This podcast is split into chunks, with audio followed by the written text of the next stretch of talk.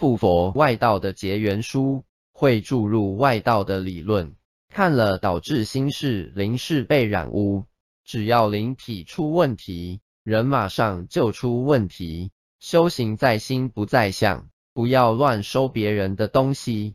家里放外道书籍，会导致家中磁场乱，小孩身心灵发展被影响，容易叛逆，家中也容易有杂灵。杂林越多，干扰越多，对子女读书越不利。